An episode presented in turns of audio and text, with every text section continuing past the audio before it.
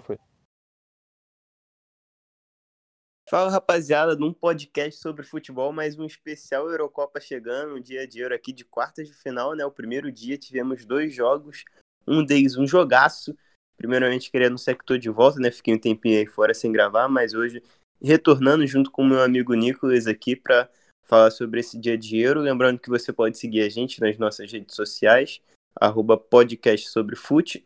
É, e vamos falar dos jogos de hoje, começando primeiramente pelo jogo da Espanha, da querida Espanha. É, nosso amigo Nicolas é fã da seleção comandada por Luiz Henrique, ela que derrotou a Suíça nos pênaltis após um jogo bem monótono, né? Foi um a um no tempo normal, a Espanha passou nos pênaltis.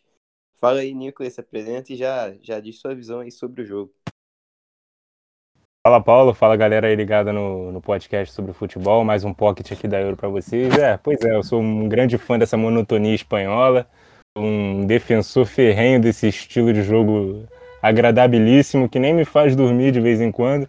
Mas enfim, vamos comentar, né? Espanha semifinalista, quem diria, né? Para minha alegria, a Espanha tá na semifinal da Euro, eliminou aí a Suíça.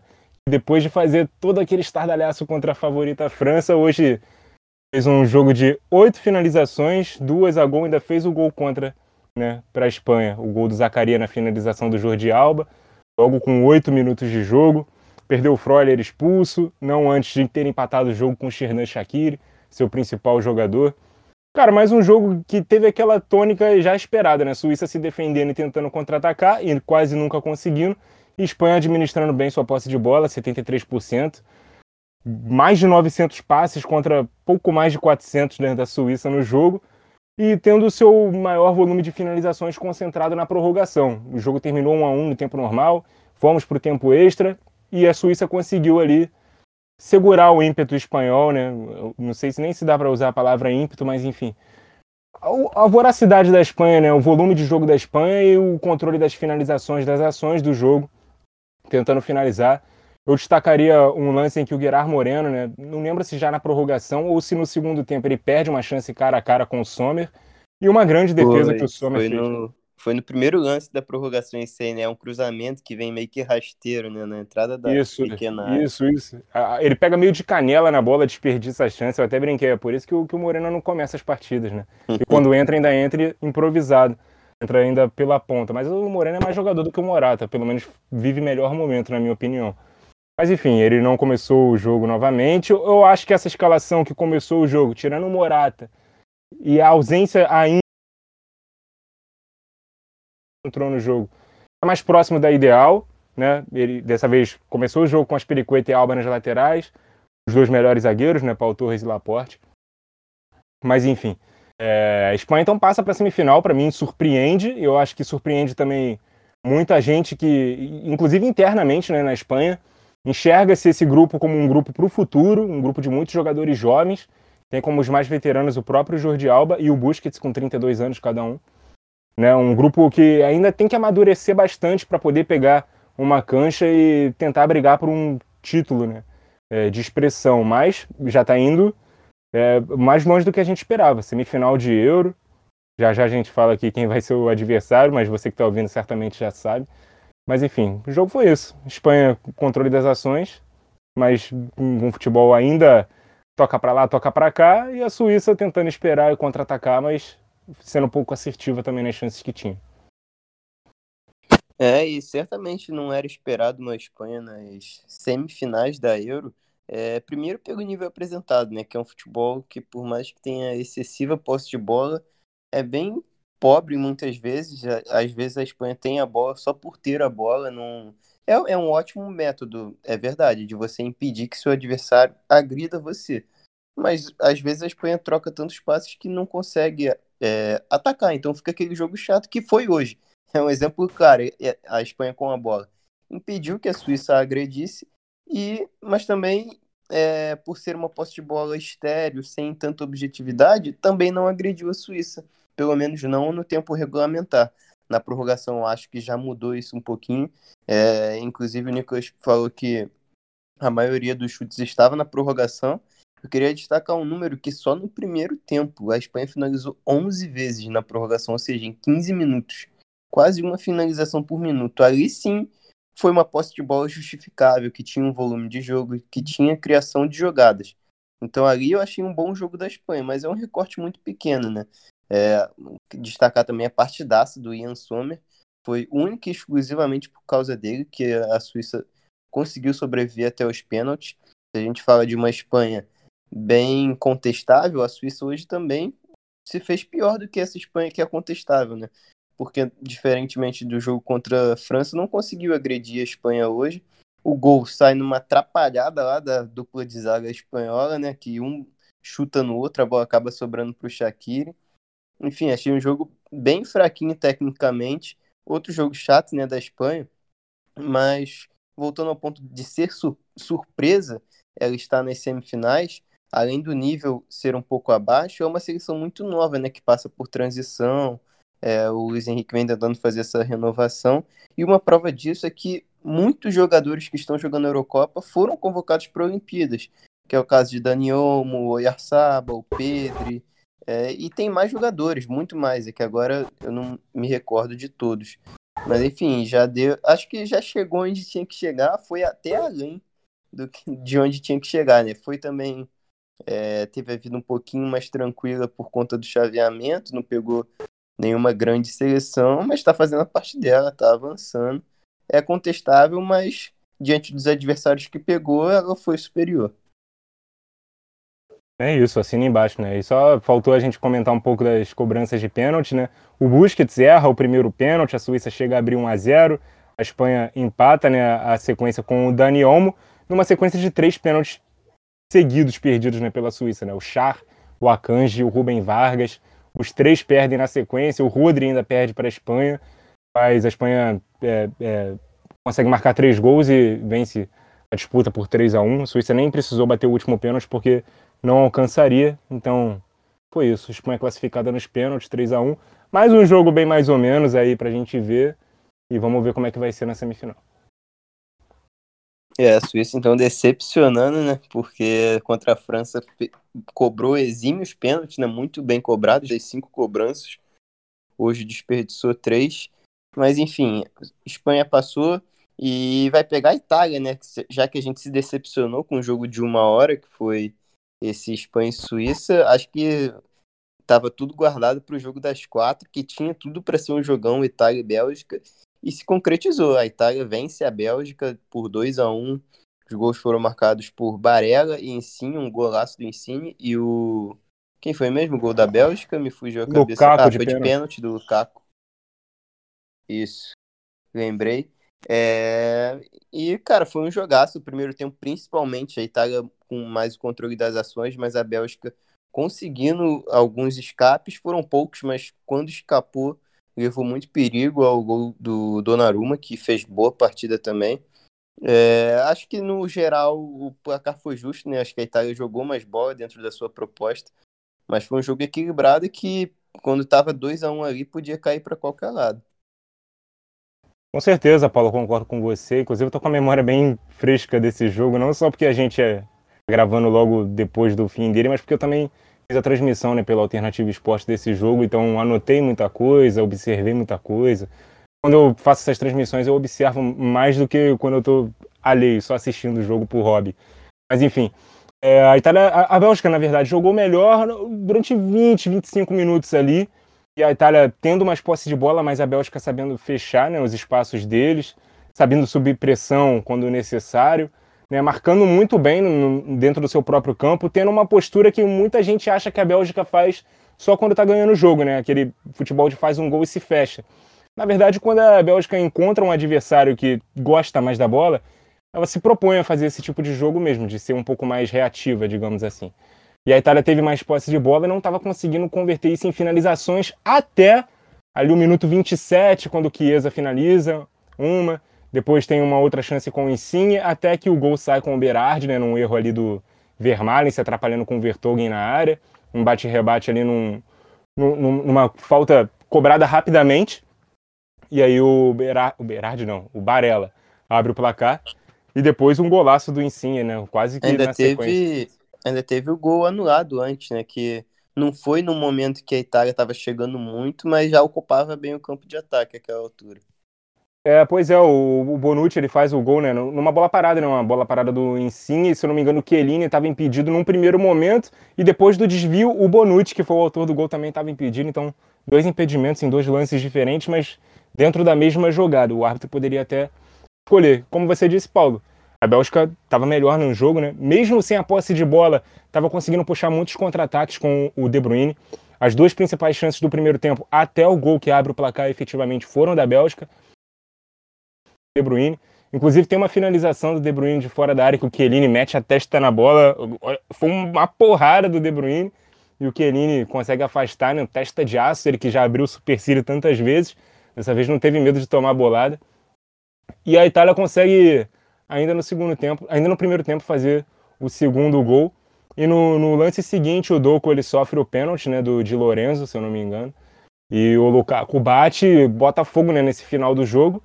Né, a gente esperava um segundo tempo até mais movimentado. A gente viu a Itália ainda com controle das ações, no mesmo pique do, de como terminou o primeiro. É, e algumas substituições acontecendo por lesão. A mais grave delas é do Spinazzola, que chegou a sair de maca, chorando demais. Um lance que ele tropeça sozinho. A gente não é, sabe se foi no joelho, tornozelo. Informação, informação de agora, acabou de sair que a lesão hum. dele foi tendão de Aquiles, rompeu o tendão é até estranho, né? Pela lesão, não imaginei que fosse ser tendão de Aquiles, mas, pelo jeito que foi. Mas, enfim, é uma lesão séria, né? O Witzel, por exemplo, acabou de se recuperar disso. Ficou desde janeiro fora, então a gente pode esperar, infelizmente, né? Uma. Fazia uma grande Euro, vivia talvez a melhor fase de sua carreira, mas vai ter que parar aí por um bom tempo o Spinazzola. É, com certeza. Um, um... A gente deseja muita força para ele, né? Boa recuperação para ele também era um dos destaques do time italiano, chegou a tirar um gol claro ali do, do Lukaku, que ele não chega a finalizar, mas a bola toca nele e entrar, a presença dele foi fundamental. E depois, é, antes de se machucar, ele ainda perde uma chance clara lá na frente.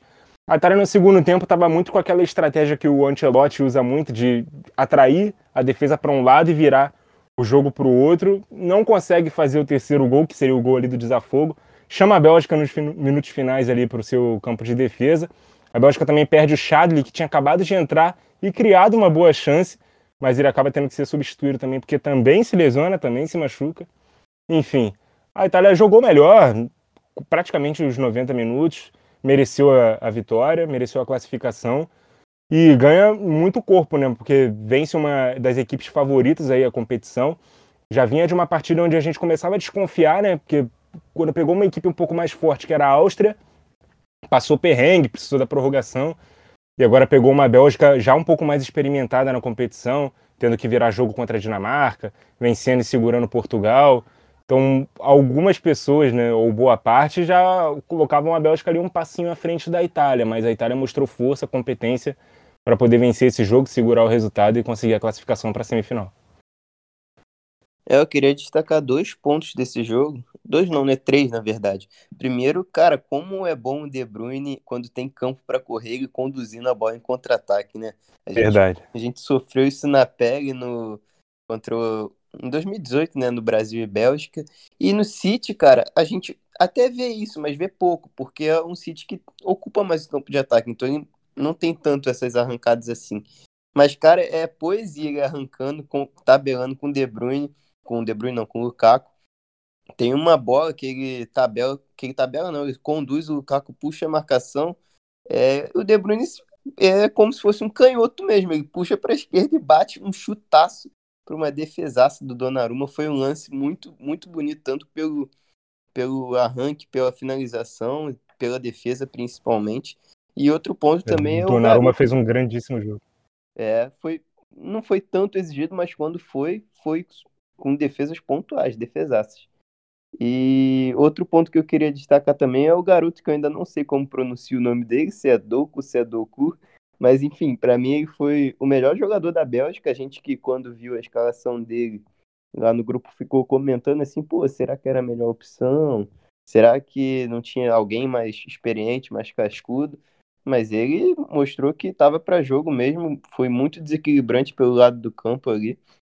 É, ele que sofre o pênalti. O pênalti que, inclusive, para mim, sai no pior momento da Bélgica no jogo, que é o momento que a Itália conseguia controlar mais, conseguia pressionar a Bélgica. Acho que foi naquele, naquela afobação do 2 a 0 a Itália se desligou e acabou cometendo pênalti. E o outro ponto é querer ressaltar o ponto italiano, né, e que vai ser um, um belo confronto na, nas semis por esse quesito. São as duas seleções que, na minha opinião, executam a melhor pressão pós-perda da Eurocopa até aqui. A Itália conseguiu muito se manter no campo de ataque hoje, controlar a bola, por causa desse perde-pressiona. E funcionou muito com a Bélgica. A Bélgica, verdade, saiu em alguns contra-ataques, como a gente está falando aqui. Mas em maior parte do tempo ficou presa no seu campo de defesa porque a Itália perdia e mordia, perdia e mordia. E a Espanha, por mais que seja chata de ver, a gente tem que reconhecer que esse é um bom é, um, é uma é uma arma que a Espanha executa muito bem. Tanto é que consegue ficar com a bola tanto tempo que é apenas um reflexo dessa pressão pós-perda. Pois é, tem uma estatística que dá conta que, inclusive, a Espanha é o time que deixa menos o seu adversário tocar na bola antes de intervir, né? antes de fazer uma, um desarme, uma interceptação, de recuperar a bola mesmo, e quase sempre no campo de ataque, não deixa o adversário finalizar. Mas a Itália é um, um, time bem completo, né? A gente viu contra a Áustria, a Áustria empurrando a Itália para trás, a Itália conseguindo se defender muito bem. Não à toa, é, tomou apenas o seu segundo gol na Euro até aqui, já marcou 10 vezes. E e ao mesmo tempo é um time que também sabe quando ter a bola, saber muito bem o que fazer com ela. Então é um time bem completo em todas as fases do jogo. A Espanha, se não conseguir executar essa pressão pós-perda, também pode sofrer com as inversões e as ligações diretas né, de Bonucci e Chiellini, dois zagueiros que sabem muito fazer esse tipo de lançamento longo ali para alimentar seus atacantes que são muito rápidos, inclusive o Immobile, que hoje ficou meio apagado, né? Teve menos espaço, né? Encaixotado ali no meio de três zagueiros. Hoje você, você não, não comentou com a gente o jogo, né? Mas caraca, a gente tava falando lá no grupo, né? Do, do nosso grupo aqui do podcast. Que partida triste do Imóvel. Hein? Acho que ele não, não conseguiu dar sequência em quase nenhuma jogada, seja para fazer o pivô. Muitas vezes ele uhum. tentava girar, sendo que era uma jogada improvável, domínio.